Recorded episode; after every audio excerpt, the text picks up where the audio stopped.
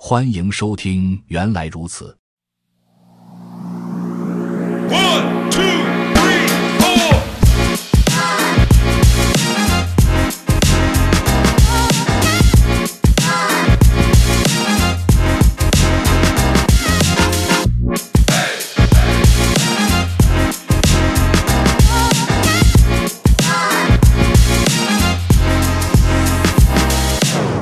本期学习内容。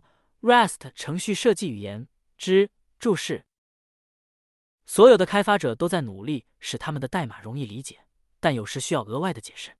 在这种情况下，开发者在他们的源码中留下注释，编译器将会忽略掉这些内容，但阅读源码的人可能会发现有用。这是一条简单的注释：Hello World。在 Rust 中，惯用的注释形式以两个斜杆开头，直到该行为结束。对于超出单行的注释，需要在每行的行首加上斜杠，如下所示。我们在这里处理一些复杂事情，需要足够长的解释。使用多行注释可做到这点。哇！我们希望这个注释将解释接下来要实现的内容。注释也可以放在包含代码的行后面。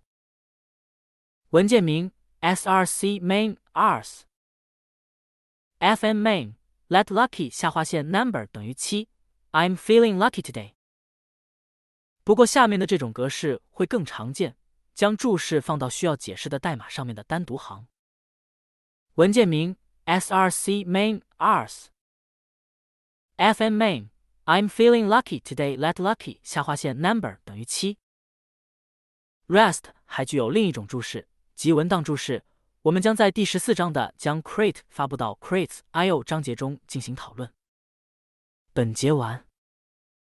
本播客已经上架小宇宙客户端和苹果播客平台，请搜索“原来如此”进行关注、点赞、收藏。非常期待您的意见与建议。